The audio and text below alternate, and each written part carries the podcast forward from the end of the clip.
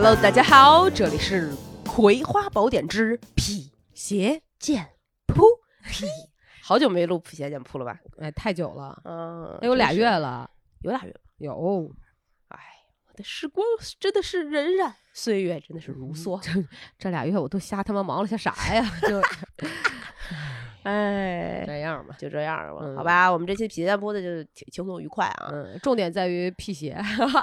就，呃 哎，真的是啊，嗯好久没有录就是人如其名的节目了。对对，又和谐了一把。哎嗯，我们最近看了很多就奇奇怪怪的新闻，想跟大家就是分享一个就是信信了你的邪的故我事。信信了你的邪，不如说我信了你的鬼。真的是我最近真的有太多的莫名其妙的新闻和莫名其妙的事件，让我觉得这个世界怎么会这样？就是我觉得可能宇宙多元化、地球多元化、人类多元化的带来的这种信息大爆炸，也未见得说没就就好哦像缺少了什么过滤系统一样。哎，我前两天说起这个，我先插一个有一点点相关但有点跑题的事儿、啊。没所谓，前两天我听《大内密谈》的节目，嗯然后突然知道了网网络上这个各大网站都有一个甄别的系统，甄别什么？就比如说你发了一些评论，里面有些关键词是他觉得不和谐的、不美哦丽的，他就会给你甄别掉。嗯那有的网站可能就直接你就禁掉了，就不不让你发这个。有的呢，它现在有个功能自动替换，比如说你他妈真是一个大傻逼，嗯，他就会给你发出来说，哇，你真的是个大笨蛋哦。哎呀，他会把大逼换成大笨蛋 现在都给这这功能都已经这么强悍了，啊！我真的特别想想试试。无无法表达我们的这种哎，朋友们，态度。你们为了刷我们的评论量，你们在我们小宇宙的那个，或者是搁哪个平台底下 发个试试，我想看大笨蛋刷屏。不可能吧？所有的平台都这样吗？可能个别平台，但是大家可以试试，让我们知道哪个平台可爱。你这么可可爱的呢？哎呦，我的笑死我！这大笨蛋，大笨蛋哦！这哎，你这个臭傻，你这臭大笨蛋！一点儿听上去根本就这个句子都不通顺，好吗？就就感觉是很多就是什么呃台团哦来了说、呃哦你这个大笨蛋哦我那么喜欢你 你都不知道怎样，现在还改成个臭大笨蛋，真的受不了。哎哎笑我当时听的我差点没从自行车上摔下来。那你说这个平台这个系统都这么强大了，嗯对，对于我们现在能了解到的很多的信息，嗯我们称之为有一些知识也好，对吧？就也没有个什么标准哈，就是我们都不知道该信什么，不该信什么，就是好像。啊是个什么有亲身经历的人，或者嗯。是有什么所谓的专家出来说这个事儿，就就成了一个标准，就成了一个哎可信。我现在越来越不太敢相信网上说的一个什么所谓的方法呀，啊然后哦，我我现在连书我都不敢相信，就有一些啊，因为书有的时候现在好多书都是自己出，啊啊，什么意思？不是是自己出啥意思啊？个人印啊？不不是就是现在出书门槛很低的，就是把钱交给出版社，出版社给你出呗。嗯嗯啊，你要交什么印刷费，什么版号啊，版税啊就这些呗。嗯嗯嗯嗯哦，算了吧，我觉得还是看一些什么古典名著 之类的就可以了吧。你不不要看，嗯不不 no，所以要不说现在这个，嗯，那天看一个，呃，就是一个总结一个规律嘛，嗯就是一万个小时嘛，你就嗯可以在这个领域成为专家。嗯嗯就说，包括伊隆马斯克也讲，他嗯说孩子其实现在不需要上学才能学到嗯原来在书本上学到的东西。啊，我看那个了，对，所以他自己开办的那个学校，嗯，大概可能四五十人的样子。对对对，人家不去学什么一加一等于二，怎么他就是一些，比如说什么你你要自己弄一个公司啊，你要自己办一场演出啊，看考察你的策划能力、嗯啊，什么逻辑思维，嗯为了赚钱的那些能力，对，然后包括但就是更偏实用性，对，所以我觉得他有一点说的，就是现在确实不需要通过网络，呃，不不嗯不需要说在学校才能学到。呃，这个书本上的这种东西，你就网络上真的你就嗯搜吧，什么习题，什么这个那个，全都有。对对但吧哎，但是有一点，我觉得，嗯，人还是需要老师的，那当然，就是他虽然通过网络就能搜到所有的你想要的知识，但需要有一个老师教你甄别。对，我觉得是人需要引导的，就是老师需要给一个方向。当然，现在可能学校里小学的老师，嗯包括这个，他除了传授知识之外，我觉得有我说好的啊，嗯，可能更会。就是怎么讲，会提纲挈领的教学生一些方法，啊，或对对对，者一些除了书本之外额外的一些东西。对对对对对当然，现在很少。到底十二减八为什么等于 五？是 你上头了，已经又上头了。我好困啊，就我们就不想面对这样的。哎，这个世界上为什么没有鬼？不是，所以你说我有的时候我们不懂不理嗯解，它是我们的错吗？就你你你说那也，当然是可能一加一就是不等于二呢。我前两天看了一个我小红书的那个呃帖子，嗯，啊，特别逗，说为什么孩子现在家长给孩子补课会崩溃？哇，我看过太多暴躁的了啊。那里面就说说，正常你给你的一个朋友讲题，十二减八等于几？他说我不知道呀。然后你说十二减八等于四，是因为怎么怎么算，怎么怎么算？人家说哦好，这知道了，正常的，你不会崩溃的。你给孩子讲题，十二减八，他问你十二减八等于几？然后你说那个十二减八，你得先你看二不够减，所以你要借一位，然后你再你把十借过来，然后去减这个八。那十要不想借呢？对 对，对，十要不想借呢，为什么要借给他？那他去哪儿还啊？爸妈说了，不能随便借别人东西，你没对？你你就先借哦。那那借过来借过来一个十减八，还剩几啊？十减八，十十为什么要用十减八？我问的不是十二减八吗？就然后是你就愣用十，你减减十减八，十十十十，你再多少有人想打你了，都气死人了。哎，就就会就会这样，然后后边好长，我看那篇帖子我就觉得我操会崩溃。然后看前两天，我现在觉得家长可能更值得同情。真的真的，我看那个黄渤上演了一个学霸，对，就是他怎么能这样？他说四个小时憋出仨字儿啊，不，哎啊，憋出什么五个字儿？我们一家三口，那口底下还没封底儿。对对对对对真的是说，我说爸爸喝这个牛奶，我喝这一共三杯牛奶，这杯我喝了半杯，这杯我喝了半杯。问我一共喝了几杯？我实在喝不下去了，然后说又给他爸倒满，爸你随便喝。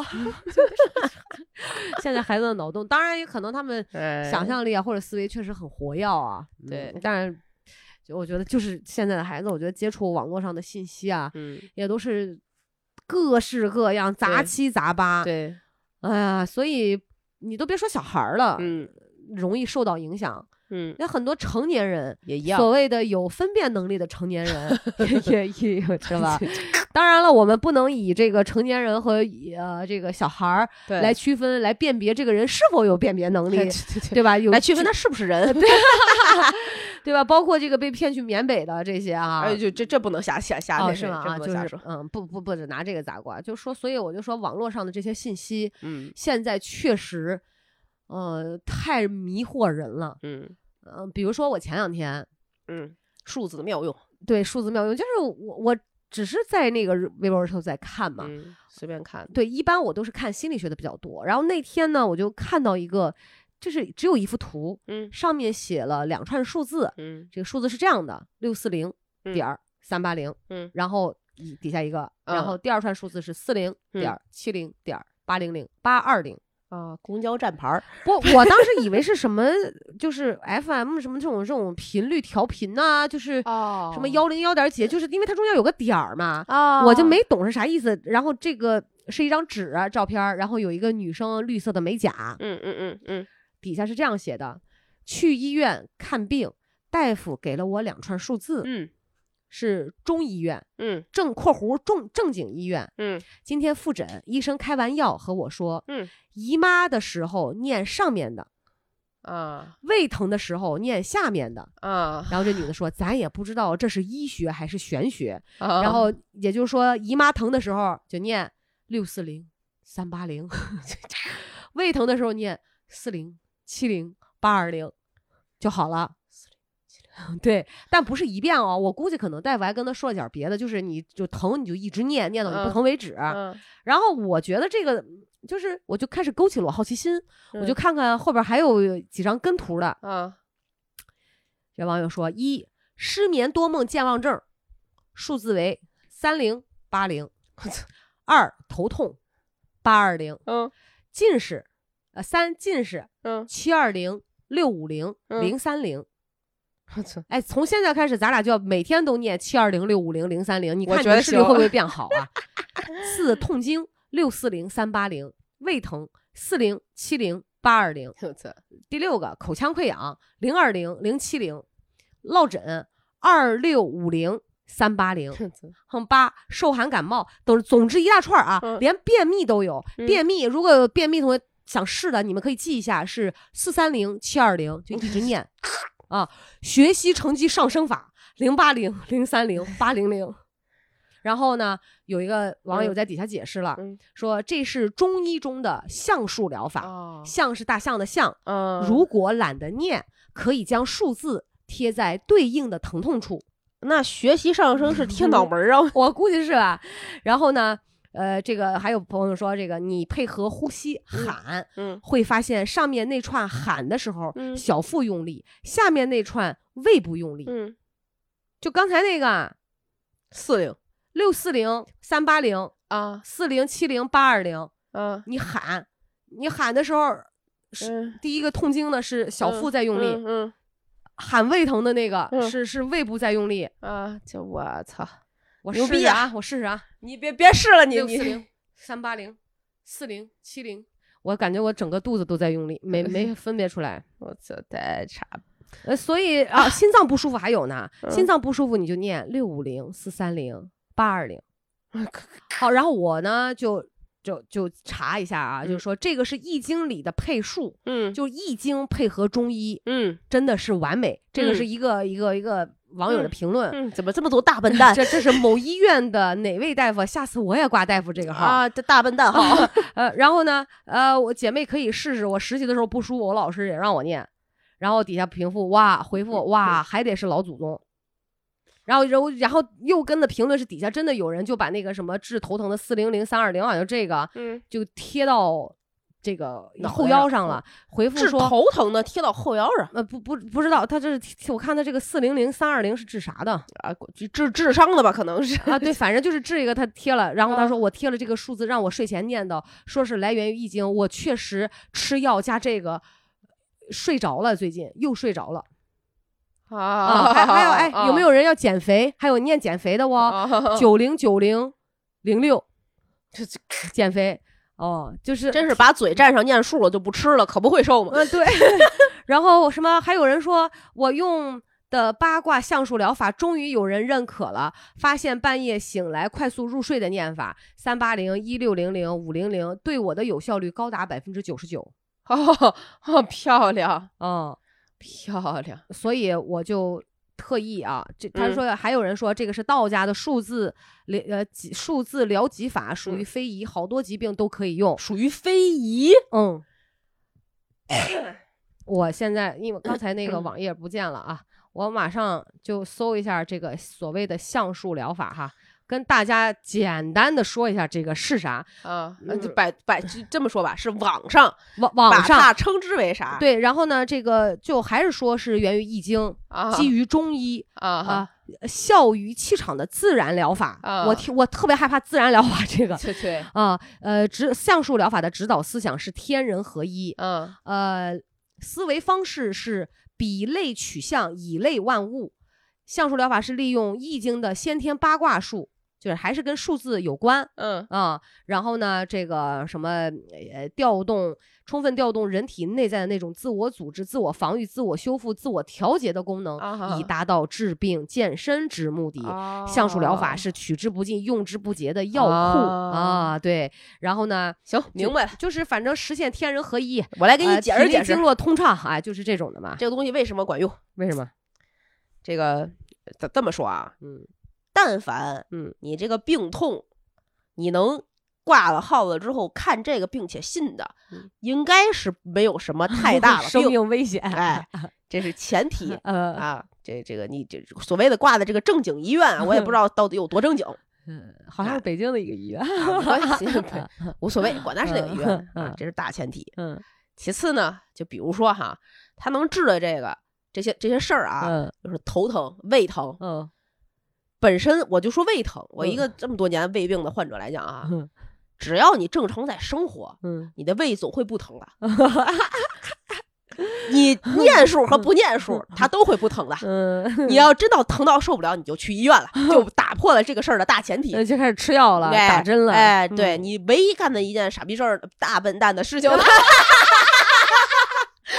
哎呀，你 就是念了，啊你，就是念了这段数，嗯你就觉得是念数好的，嗯，我觉得是心理暗示吧。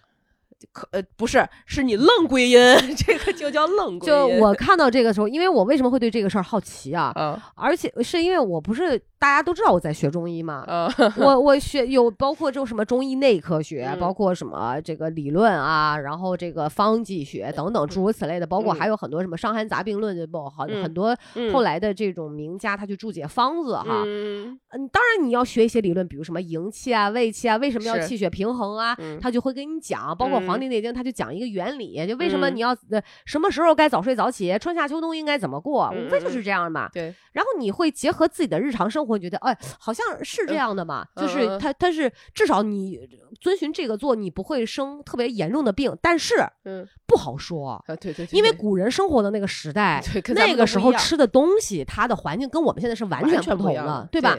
包括呃工作的压力嗯，等等的诸如此类的。嗯但是我所以我一直觉得，就是有一些这个中药，就是我们要辩证的看，我们一嗯定要结合自己的实际情况。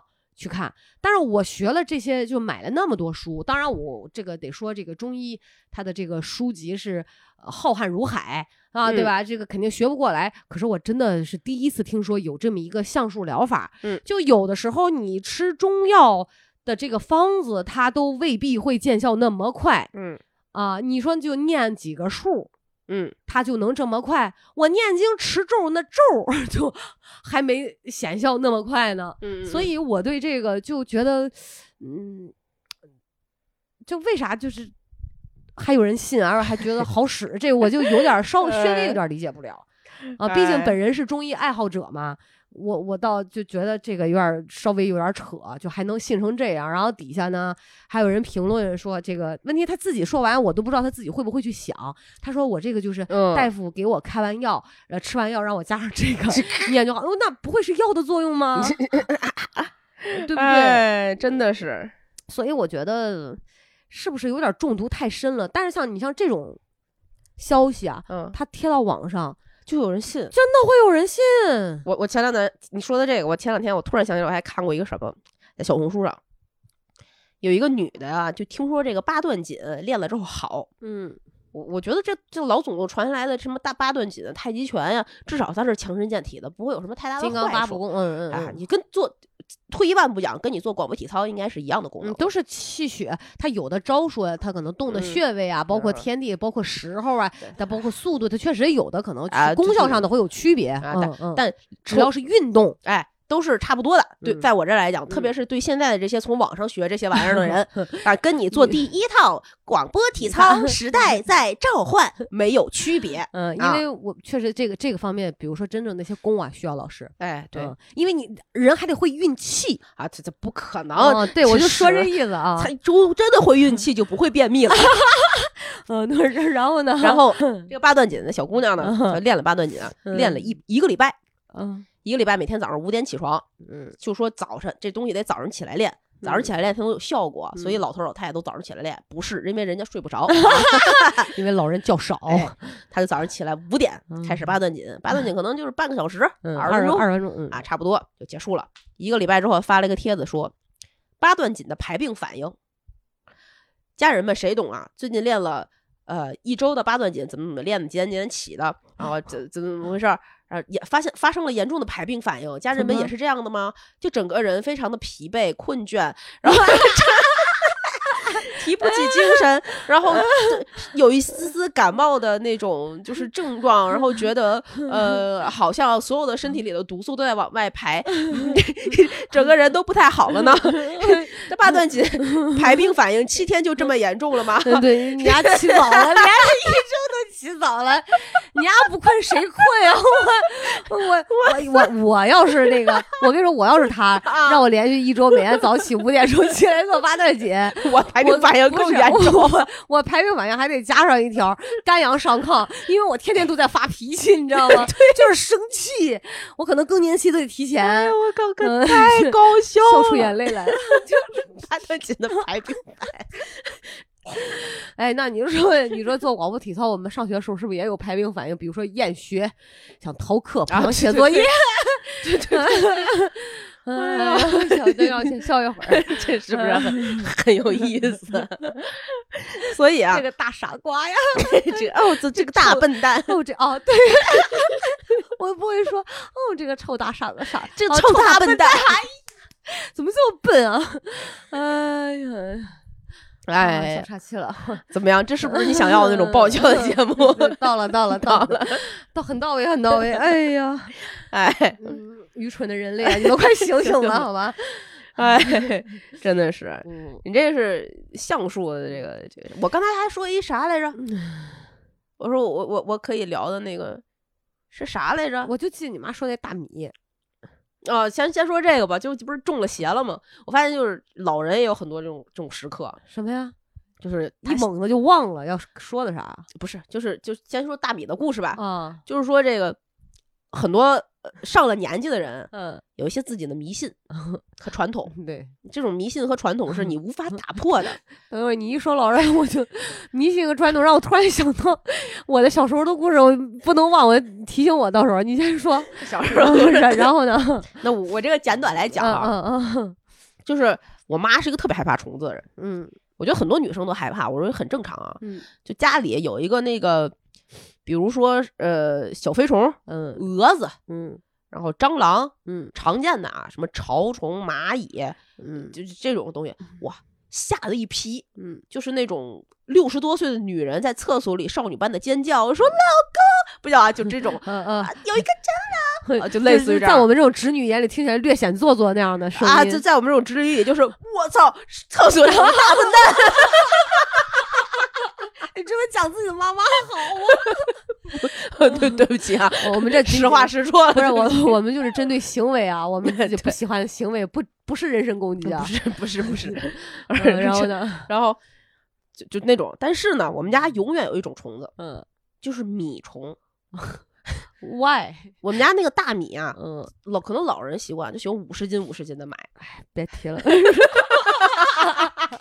大衣柜里放米袋子，我跟你说，一百斤的面搁里头，这是我妈干的事儿。就是 大米，我不知道大家现在还有没有人经历过那种大米，是那种白色编织袋儿，上面有一个线给锁边儿，然后你把它剪开一有有有，现在的面也有那样的，我知道，但是现在年轻人是不买那种大米的，呃，不买，都是那种塑封的，可能五斤十斤，呃，买的很少，对，基本上就是这样嘛。嗯，然后我们家有那种原来是有那种大米的米口袋。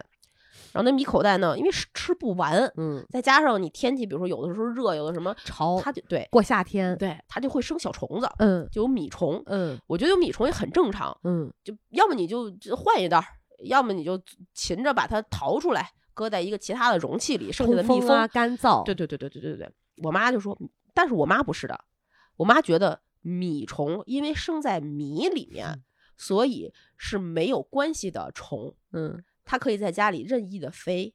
那个虫子会飞，它长大了之后会飞，还能长大？嗯呐，在你那还能长大？我跟你说，我们家没有见过那种米虫还能长大。能能能，还有核桃，我们家也有买核桃。我妈就说核桃补脑，所以她每天早上需要吃坚果，需要吃核桃。哇，核桃爱花生，都是爱吃那种虫，都还有那个那个还拉丝儿，就跟结了网似的那种啊。那没有那没有，我们家那个虫是那种有个小的扁扁的翅膀，但整体不大，撑死不到一个小拇指盖儿。不就可能半拉小拇指盖儿，有个小翅膀，特别像迷你版的小蛾子，但是那个翅膀是可以收起来的。那潮湿虫吧？不是不是，就是米虫，从米里飞出来的。哦，我都没见过。然后呢？但那个虫子在我们家飞，我妈就没有关系。无所谓，因为是哦从米里出来的。呃，这对，就这这个事儿，因为我我觉得这样的可能六十年代、五六十年代，甚至嗯。四五六十、四五六啊七十七可能好一点儿，嗯，他们都处于一个物质极其匮乏的对他没法扔，他舍不嗯，得。然后三年自然灾害嘛，对。我妈到现在就是，比如不光是囤米、嗯。囤面、囤挂面，而就是挂面都是十斤二十斤往家买。啊，对对对，然后酱油家里能掏出四瓶，然后他再去买，就啊对对对他就不能让这种东西没有。对。我小时候，我小时候，嗯我就在我印象当中，嗯。我很少，我基本上只能在春天或者嗯。是冬天的那个时候嗯。吃到呃干净的大米饭啊，就就是就是米里面，就是我吃这碗大米饭不会有黑色的东西进入我的眼帘 啊，就是这样的。我不知道嗯。你们家那个虫是不是咬一瓢会有非常多那种小黑虫。我们青岛话管那种米虫叫做油子，啊，我知道，嗯，然后呢我就不吃，小嗯小孩不知道嘛，说怎嗯么是黑的嘛，嗯我妈说没事儿，这是嗯油子，嗯吃了没毒，挑出来就行。嗯，所以我从来不知道原来好的大米可以那么那么香，香，因为所有的大米，你知道长成了就就不香了。它就克了嘛，它从米里面会爆出来，它就克了，然后那个头就会白，慢慢白的白的空心儿越来越多。对，然后经常在淘米的时候，你会发现一堆虫子就就啊浮起来。就浮在那上面，对，就是这样。直到我觉得差不多等我妈四十岁之后吧，就嗯。我长大了，嗯。初中，我才逐渐的发现我们家里的吃的米。米饭没有什么虫子了。嗯。为啥？因为我妈掌握了一种方法，嗯。花椒大料包起来往米里一放。哦，我们家是放大蒜一整头。哦，那不行，就放花椒大料，还相啊对量好使一点。那你也得快点吃，对，因为这种东西它以前你说现在是用那嗯种，就是说嗯用那种编织袋儿嘛，对，以前是用的米袋子，嗯它咱没没有那种呃成袋儿装，很少，挺啊贵的都，散装的，都是散装的，散装的找一米袋子盛进去，那米袋子呢，咱又往那厨厨呃厨房那个橱里头一放，对，又闷，嗯有的时候青岛又湿，对，它一过夏天它就长，就开始繁衍，啊，对对对。你是特别受不了。对，然后我就觉得，我觉得我打小就没有吃过干，我妈也骗我说这吃了没事儿，是没事儿，我死不了，但我不想吃，我就特恶心。对对对，就他就是就老人就莫名其妙的就就觉得这东西没事儿，嗯，所以你知道，导致我就小时候越什么东西匮乏啊，他长大了又要在这方面找吧去，对对对对，我不爱吃馒头。啊我是那种，我们家如果我去菜场买馒头，嗯基本上就是投喂老吴、我妈、我婆婆，嗯他们可以一个礼拜甚至一个月天天吃馒头，哦然后晚上吃面条，啊但我不行，我就必须要有米饭。啊大米饭，嗯，让因为而且那个馒头他们都能吃一个，连我婆婆都能吃一个半，有的时候、嗯我只能吃半个，因为我会觉得很噎，我咽不下去。啊，但是我对焖米饭的要求极高，我必须要头洗三遍，就按照日本嗯教的一个方法，嗯把它头那个水清亮了，嗯然后滴一点白醋，嗯放一点花生油，嗯然后浸泡，嗯浸泡二十分钟之后，嗯然后我才开始焖。所以我焖的那个米饭就老吴特别爱吃。嗯香的，对，就我就要吃好的米饭，我不要吃生虫的。我原来有生虫的就扔掉，扔掉扔掉，我不要留。对对对对对对对，老老人就就莫名其妙就信这种嗯，对，奇奇怪怪，而且他们，我跟你你说这个四瓶酱油的事儿，我突然想起来，老人有一个迷信，特别是我妈，我相相信那一波人呢，有很多人有这个迷信，只要一个食物放进冰箱里，就永远不会坏。我够了，简直。那那那，对吧？你这个大笨蛋呀！这就是我们家那个冰箱里啊，我给你姑且讲一讲都有些什么。就我们先说冷藏，啊正常的吃的喝的我就不说了，剩饭什么的都不就正常的我就不说了。有二十年的化妆品啊啊，我小的时候，我们家还是绿色开门冰箱的时候啊，啊！那瓶化妆品就在冰箱里，这都跟跟着换了好几个冰箱，还在那儿，嗯呐，不扔吗？嗯呐，留着干嘛？你没跟你妈说扔掉吗？可能要传家，然后呢？嗯，有黑芝麻、茶叶，啊，呃，所有的裹在塑料袋儿里还带着泥土的蔬菜，有呃鸡蛋，我说是正常的啊，还有那种小包装的，一次就是那种零食食品，什么说不清楚，什么板筋牛肉干之类的吧，就一一个两个啊，就这这种，还有五谷杂粮啊，放在冰箱，也不知道为什么嗯啊，奇奇怪怪。这这种一冰箱满满当当，还有那种因为把所有的裹在塑料袋里带着泥土的蔬菜搁进去，所以看不见在后边儿呃沤了可能十天半个月的 煮的花生。哎呀，就我觉得好像我们八零后、九零后的人，好像那时候的父母如果他都会这样吧。然后最牛逼的是，就那个沤在那后边儿那个那花生可能剩个底儿，就因因为一直就搁在那里没人看见。发酵了都，不是我回家的时候，我妈就会翻冰箱啊，我回来了，所以要翻冰箱，就翻箱倒柜的找有什么东西是好的，能能给我吃的。的哎哎，就说哎，这还有一盒花生呢，你吃不吃？这个呃，最两个礼拜之前做的肯定没坏，你生死我搁冰箱 就我们现在就是感觉，就是父母对孩子就是这个投喂的标准是没坏你就能吃。对对对对对，你你知道，你说到这儿，我妈你说冰箱里面啊，嗯保鲜的东西倒还好，嗯我妈也是一个我觉得就挺浪费的。嗯她买了她就忘记吃，也是对对对塞冰箱就烂，然后就开始，但是他会扔哈。啊，对不曾经我觉得应该被我骂，被被我爸数落、念叨、痛骂了，得有将近二十年 吧。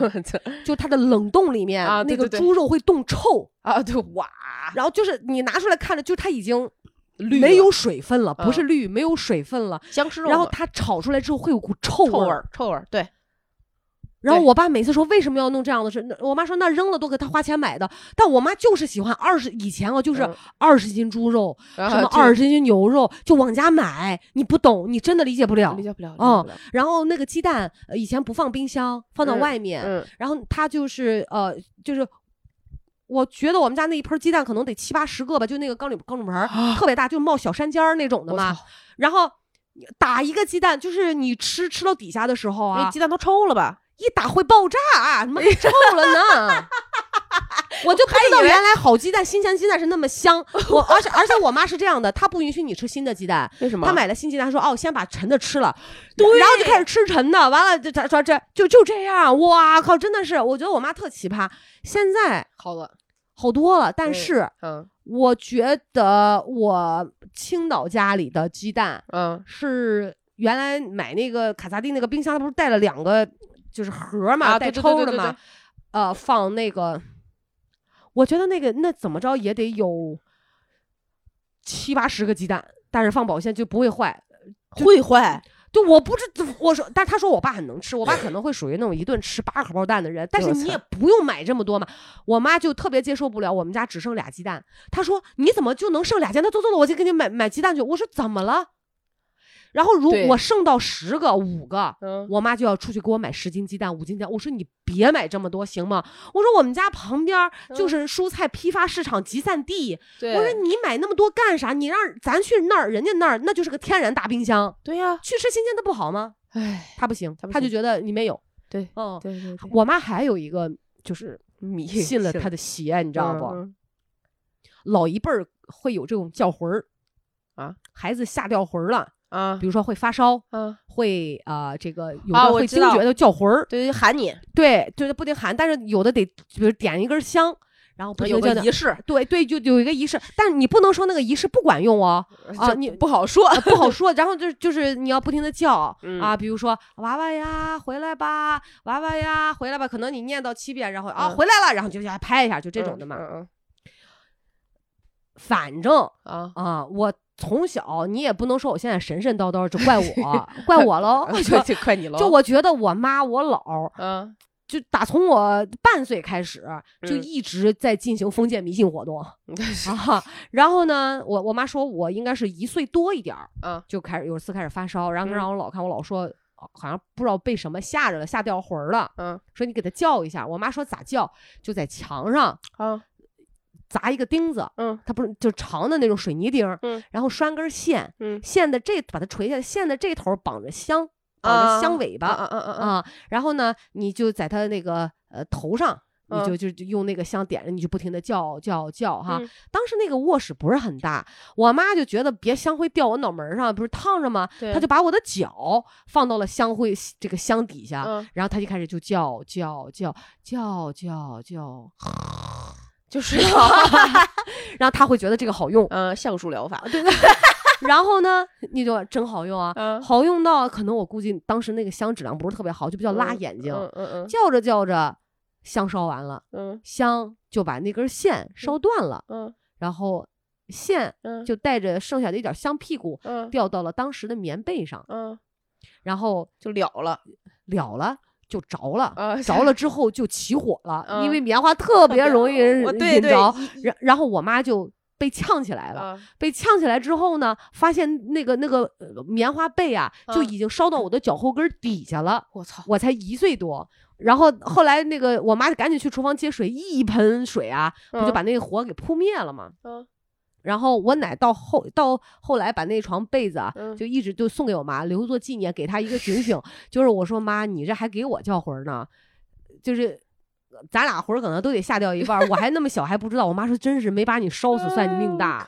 绝了！你说奇怪吧？就是因为这些这些这样的事情，就就引发出一系列，你就让人匪夷所思。哎他真的信，啊，嗯，对，漂亮，就是你说咱咱们的老人，咱们的妈妈们，怪不得你也这么信。哦我信，我给你们讲那个，嗯你我们当时在一个公司的时候，你们娃娃姐干过多信的事儿啊，两个事儿，我印象深刻。嗯，我现在逢人就讲这个故事，啊是吧？就一般起头说，哎，你们身边有什么迷信的人吗？啊我哎，我有。先讲那个刚才没蕊过的故事，我突然之间想起来呃，哪个也是我吧？啊，是你是你 是你，不不是你是谁？是我是我还是我 那时候我们俩刚认识不是特别久，啊？我对他有两个印象，嗯一个是迷信，第二第二个是想要生孩子。啊啊这这个事情就是两者的结合体。啊有一天娃娃好像已经认识有一段时间了，嗯然后呢，你就特别说不行，我今天得早走，我下班已经赶紧走，赶紧走，赶紧赶紧回家，我八点半必须躺在家里床上洗干净。我说你今儿什么事儿？你这么我我我都想问这人什么事儿啊？这是 什么事儿这么隆重？嗯你是中午左右应该跟我说的。嗯然后吃饭的时候就聊起个就闲天儿，嗯然后你说你啊，请了一个大师，嗯这个大师从哪儿找的我已经不记得了，嗯，应该是淘宝吧？然后呢？要给自己做法。嗯为什么要做法呢？因为要孩子。嗯然后你当时是一个什么什么玩意儿不顺，还是一个啥啥啥啥不灵？嗯，那大师告诉你，你不是身体原因，是是这种磁场啊，啊什么这种环境的因素啊。告诉你呢，你今天晚上一个人儿，一个人儿，那正好那天老吴不在家，你说哎，这这这晚上正好，老吴不在家，要求我一个人，我现在可以不用把他赶出去了。然后你你一个人跟空气受孕。不不不，还得给你做法，一个人洗干净了，八点半，人算了个吉时啊，八点半，躺在床上，他给我做法啊，他他在哪啊？他在你的视频电话，我真是个什么大笨蛋啊！哎呦，我哎，你听我，等会儿，我现在都不信，我感觉你在说一个别的臭傻逼的故事，你知道吗？你自己一会儿我自己都不搜知道搜你了的搜搜你的购物车，我自己都不知道，我印象特别深刻，你知道吗？忘了我你当时给我讲了好多类似的故事，然后呢，然后呢，管肯定是没管用啊！又我 八年之后的结果看着没管用，然然后呢，让你八点半躺在床上，嗯，然后她是个女的吧？对对，摆成一个大字，就穿穿好衣服的，摆成一个大字平躺，然后好像是让你搁一个是是是自己的一个什么玩意儿搁在枕头底下，还是八字，还是个黄纸，还是个啥，反正我忘了，反正是有一个就是做法的仪式里面的一个物件搁在枕头底下，一定是非常便宜的物件，然后、呃买了点红绳红线之类的。然后哦好像是也不是怎么摆摆成一个什么样儿，忘记了啊，不记得。然后你给他打电话，打视频电话，他就在视频的对面给你做法，但具体怎么做法我不知道，因为因为互联网这个强大耶！我听到那儿我快赶上中医视频面诊了，你知道吗？对我我这个这这哎呀，我谢谢你提醒我，记得以后 以后我要出一本书，你就是我的这个这个记录啊，就是你你就是我的移动硬盘，就是娃娃当我年信这傻逼的一辈子。哦，你这大笨蛋的一辈子哎呀，真的是，还有这种事儿呢，我自己都忘干净了。哦，然后我可能这种事儿太多了，你知道吗。转一天嗯，来了之后说，我问怎么着了我问你，我说你昨天怎做法怎么样啊？嗯，你说哦，特别好。管用吗？我刚，哎，你一说这个，让我想到刚才我看的那个那个人说，哇，我一念不疼了，我不能怪人家，你知道吗？啊，你大概大意思是说特别好，嗯。你就觉得这个好好像是就是气场好一下子哪儿不怎么着怎么着怎么着了，嗯嗯。反正有些变化，嗯，也不知道一个跟怀孕相关的视频做法，你是怎么怎么感受到特别好的？我跟你说，就是我现在这一个瞬间啊，我只能说现在我应该是恢复理智了。就是让我看到刚才我念那个橡树疗法的时候，嗯我突然对他们产生了一种共情，一种同理心，就是病急乱投医啊，他他觉得有用，他可能就有用。真的，啊这个这个心理太可怕，可见我那个时候多么想要孩子，真的太想了想疯了。啊！可不嘛，你多干了多少这种类型的事儿？但是我真的就是有的时候反而是我完全没在想的时候，嗯嗯嗯。嗯，结果没赶上哪个师傅给我做法。然后还有一件，哎呀，真的笑，这个真的太傻逼了，这这个太笨蛋了，这个 二逼似的。哎，别出回忆录，我都不想面对我自己，你知道吗？嗯哎，还还有一段啊，嗯，啊也是还有还是我啊，还是还是你 哎呀，难受死了。然后呢，嗯我们两个当时大家应该都知道是在一个公司，因为一起做项目所以认识的，结缘是颇深。我给大家讲这个项目里面我们两个先后信邪的两个故事，嗯，两个大笨蛋，两个大笨蛋。我嗯第一个故事呢是先讲娃娃的，大家也知道演出这个项目最重要的是赚钱，赚钱的前一步是拜神。就演唱会之前先拜神。哎，这个有有一些仪式，我觉得大家应该都了解，比如说他们呃这个杀青仪式、开机仪式，这个影视剧要要要祭天地，要拜拜神，要有贡品。然后像我们演出之前，一般都会在彩排完了之后，要演出之前在后台算吉时、算朝向，然后那个拜台，嗯，这个很灵的。我们经历过不败所以出事儿的时候，哇不是咱俩吗？你那儿哦什么？啊！什么时候不败出事？什么时候啊？上海你忘了？怎么啦？啊，好加一会儿加一个 第三。怎么啦？上海不是平黑了吗？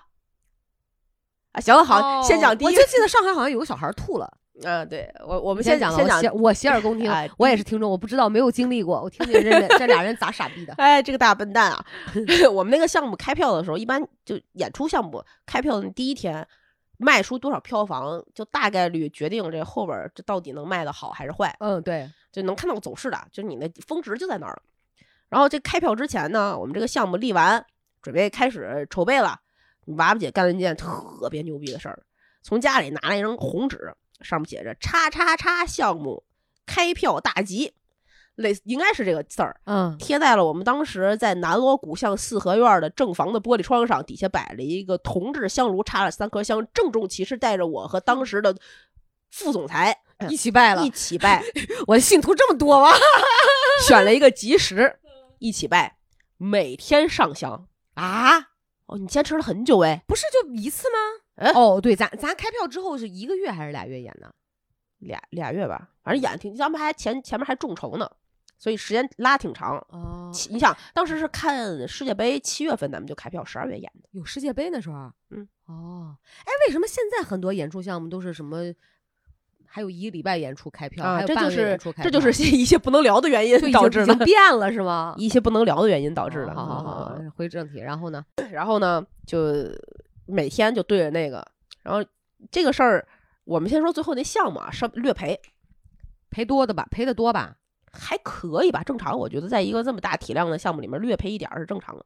整个这个过程里面呢，最神奇的就是可能是那个院子本身有问题，嗯，嗯，我也是信了这个邪，那个院子挺邪乎的。挺邪乎的。嗯，然后我们就觉得这个事儿就就行。然后嗯娃娃姐呢，呃但凡这个票房不行的时候，就她打电话出去，过了一会儿回来，半个小时左右，我说你干嘛去了？他说我找了一个六爻的师傅，师傅跟我说这个项目 行，行，没有找宣传的同事，找了一个六爻的师傅。呃，我不信人为层面的事儿了，已经好然后直到这个项目开票之后，黄了。没有。然后开票之后呢，嗯，情况不是特别理想。嗯，我们那个也不是咱俩当时应该是第一天就看出来了吧？没有，我们第一天开的众筹，其实当时还好。然后后来一增成本和一些不可抗力的各种各样的元素上去了，成本加上去了。然后这个总部呢，呃的大领导嗯，就过来就巡视。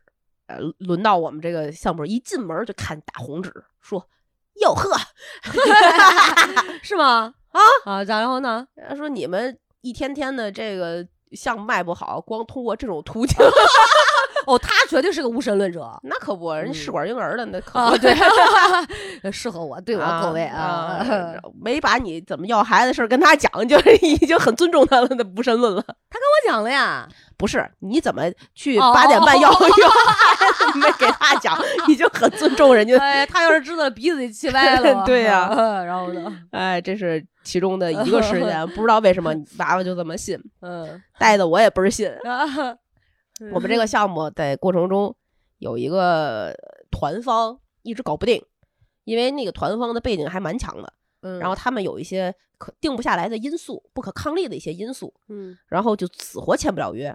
但我们没有其他选择了，就必须签他，而且就这么点儿钱，嗯没办法。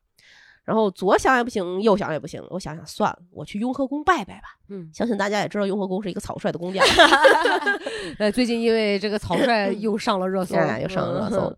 然后，呃，雍和宫有几个几进殿嘛，我就带着我虔诚的心愿嗯去领了香。嗯嗯，进进大门的时候，抱着这个心愿去了，拜了四方神，进第二进殿，第然后就许下了我那个一边投下了我的金钱，一边嗯许下了我的愿望。哎呀，咱俩对这个项目真的是下了血本啊，有哎毛病啊，这是。真的是谁还没当过一次打工狗啊？都有这种惨痛且啊笨蛋的啊经历。然后呢？然后进进第三进殿，在释迦牟尼面前嗯跪拜着焚香，然后觉得嗯不行不行这个希望佛祖保佑我，我是嗯谁谁谁谁，我嗯有一什么什么事儿，希望你嗯保佑我这个事儿怎么怎么怎么成。嗯嗯然后我起来了之后，还没出第三进院子的那个院儿呢，嗯嗯就接到了那边团长的电话，嗯说那个这事儿成了，嗯你等那个合同你等等着过来拿吧。嗯我想我操，灵啊！嗯行啊，然后回去就开始跟你讲我这个公公怎么怎么灵，怎么怎么灵。后来咱俩还又去过一回呢，哦，是吧？然后我肯定特高兴，说哎太好了。太好了，真嗯特别牛逼。结果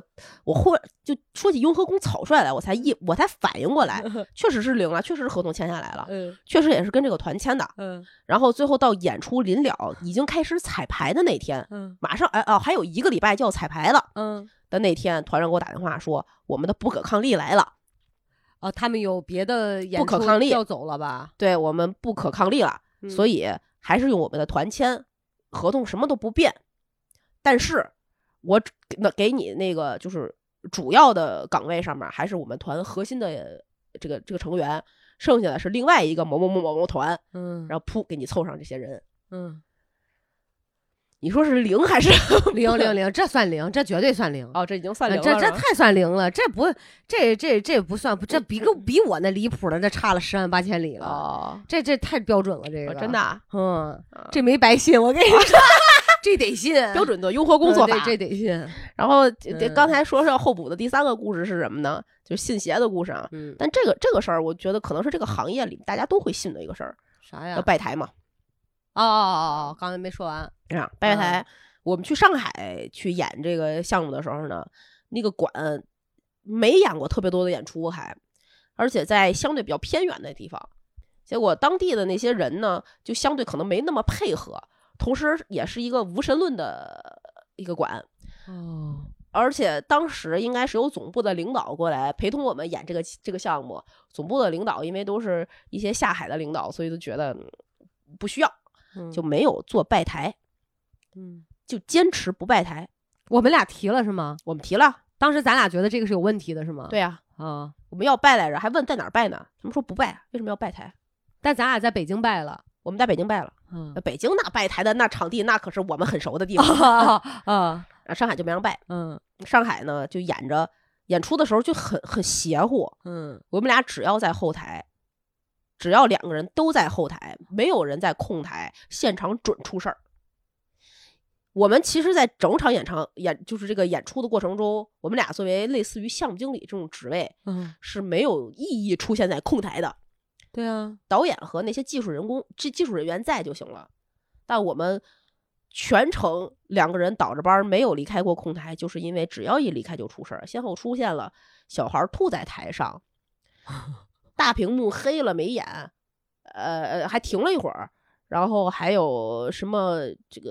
呃什么首席呀快要迟到了，呃，临了要演出了，控台换型号，反正各种各样的事情。这么乱呢？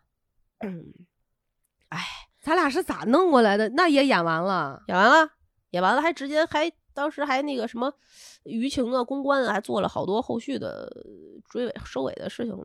你是真的一点不记得是吧？？嗯，我跟你讲，我除了隐隐约约，我感觉眼前能看到那个小孩儿，应该是个小胖子男孩儿吧，嗯吐了。，嗯，我呃，然后呃，你在说的过程当中，我的脑海当中还浮现了我看到那个屏黑下来的这么一个，嗯嗯其他的我全不记得，而且从呃团，嗯但咱俩在上海走路，嗯，我有在乐团门口，啊，这个我应该是记得有咱俩。对，除此之外，我就觉得咱根本不是我去的。我觉得你在说一个别人的事儿，所以你知道，我觉得现在真的，我信了你的邪，就是我在怀疑我是不是七年完成一次细胞更换之后，我已经换了一个人。你信邪了，你信这玩意儿，你这个大笨蛋，哎，但真我真的是，怎么我为什么一点儿都不记得呢？你一点儿一点儿都不记得，真的一点儿。我要是都你太棒如果是十成哈，啊我现在觉得我说记到一成都很勉强。啊！嗯，就这么哇夸张。那每一个演出对你来说都是新项目，你真棒 所以就其实挺快乐，挺傻，挺挺笨蛋的哈。啊！对呀，嗯、就没有，完全所以我没有什么特别糟心的这种，也挺好的，对但也不好。对我可能别人让我写简历的时候，我真的漏了漏了 N 多个我曾经做过的项目，我没有。我我就经历过类似于这样的项目好多，就就多了之后啊，我觉得现在我们面对的事儿，主要不是人际关系之间出现的问题，嗯，现场的所有突发情况就不叫情况。我就，哎，就是我，就是咱说一个。跟这个信就信一些奇奇怪怪的事儿没嗯关系的，嗯就是能说吗？就为什么？我是真的按耐不住的，特别想问，嗯就为什么现在售票周期那么短啊？那票房能有保证吗？呃就为什么疫情三年让演出这个行业感觉就是好像都不是以前那样了？对今年是有特殊原因的。怎么的呢？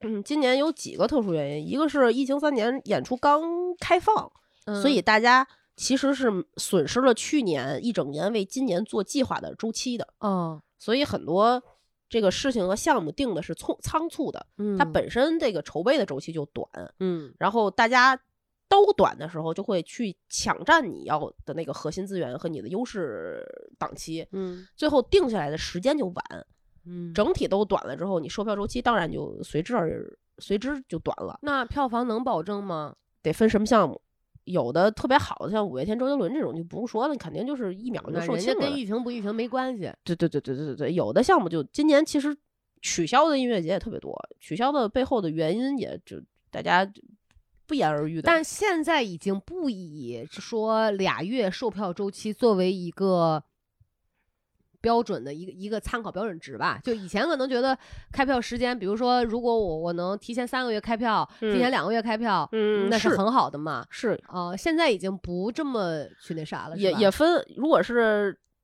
剧院类型的那种剧目的话，还是要长周期的。它不是那种一下子开票就夸爆掉，可能今天卖点演唱会、对对对音乐节这种的，可以我可能是半个月，或者是三周，或者一个月，就这样。现在有的夸张的音乐节就只有一个礼拜的售票期。那不得亏死啊？能回得来吗？嗨，各家都有各家难念的经，有的有的也是没办法，就是他会衡量我现在，就比如说他已经逼到这个份儿上了，就有些他筹备周期很长，但是你迟迟没批下来，然后你迟迟又没有做取消的决定，该签的合同也签了，你就要去评估我是开演赔的更多，还是我取消赔的更多。那你要取消，可能赔的就不是不只是钱，还有一些其他的品牌价值啊什么的。什么的。对对对对对，所以没办法，今年今年比较比较特殊，明年就不特殊啦。明明年应该会相对好一些。今年有时间去规划明年的事儿的话，你比如说你现在你就能定下来，你明年五月一定要在哪儿做一个什么样的事儿，你现在就可以谈，你现在可以走你前期的这些流程。如果这个城市的环境是相对开放的，那你批下来了之后，你就可以正常的去宣去售，你就决定权在自己了嘛。你有没有觉得？我觉得我们信的一个挺大的邪，就是、嗯决定权在自己。不是，就我们做演出，总感觉时间过得比别人快。为啥？你想啊，假设你现在定明年五月的，嗯，你你定完了之后，你开始前面准备准备准备准备，你就发现啊，快演了，然后哦，到五月等这个项目啊，今年过去一半儿了，啊，你不觉得吗？就是好像一年就被那么两三个大的项目填完就就过完就过完了，这一年就完事儿了。嗯嗯，我曾经嗯就有过这样的感觉，我说啊，怎么又过完了？怎么我在计划明年呢？然后明年这个项目啊，怎么啊，你懂吗？？就觉得时间过得特别快，嗯，对对对对这，好像也挺邪乎的啊，就觉得我因为你在专心注意力，我没有放在时间上，对，专注在这个事儿上，挺有意思的。挺有意思的。哎呀，这些神神叨叨是，哎，算了，这是谁还没愚蠢过呢？是吧？我我我经常干这种事，所以，但我现在就因为试过试错过很多嘛，嗯我就能比较明确的分辨，啊，真的吗？嗯 真的呢。交了，了多少钱给淘宝？哎呦我的天！你现在是不是很少听说我弄这弄那？几乎没有。你想吧，我非常有自对，信，没有，几乎就没有。没有，没有。哦，我们马上下礼拜要演那个项目，怎么请我去做法？怎么？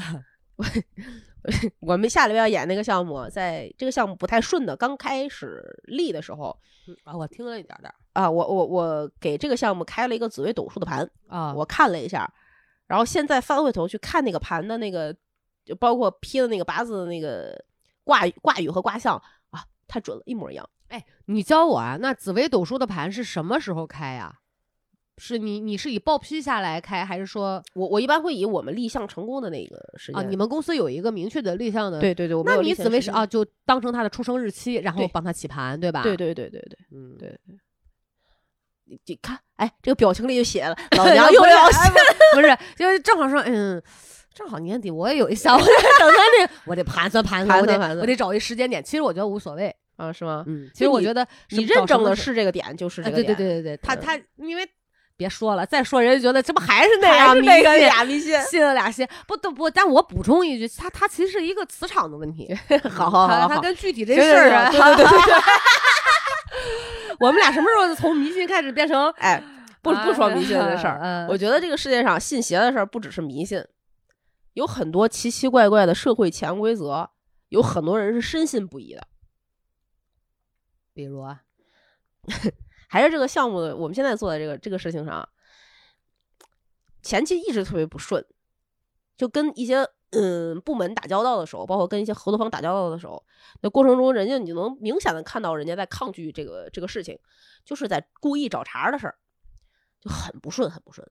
然后就有一个七零后左右的领导，跟另外一个七零后左右的领导，在公司领导们的大群里相互发生了如下的对话。哦，类似于领导 A 抱怨这个项目怎么不顺，遇上了什么什么问题，我们的人际关系跟谁谁谁没有处理好。然后 B 领导说，这个可能不只是人际关系的问题，可能还有一些情绪就背景因素的原因。A 领导艾特 B 领导说，但是我觉得 B 领导您一定得亲自去这个项目发生点，跟这个相关人士喝一顿大酒，把他们陪好了，这个事儿才能顺利的往下推进。嗯 哎呀，嗯哎呀，就是有一种莫名其妙的社会潜规则，叫做很多事儿是喝一顿酒可以解决的。那对，多符合中国的国情啊！就是这种人际交往之间，啊好像得喝顿大酒才能一下子把把把把气氛啊关系拉近、活啊络起来，然后啊谈成事儿。啊，就很奇怪。我不理解，因为我不喝酒。不是，我不相信，因为我知道喝酒没用。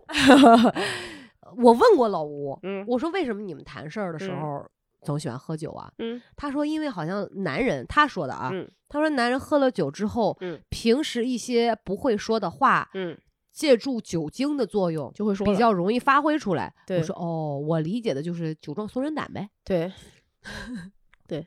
但这样的情况下，一般你说出来的话都不不不好使，不管用，不作数。然后对方喝多了，他也记不住，对，这酒白喝，还把自己喝的那么难受，就傻逼，大笨蛋。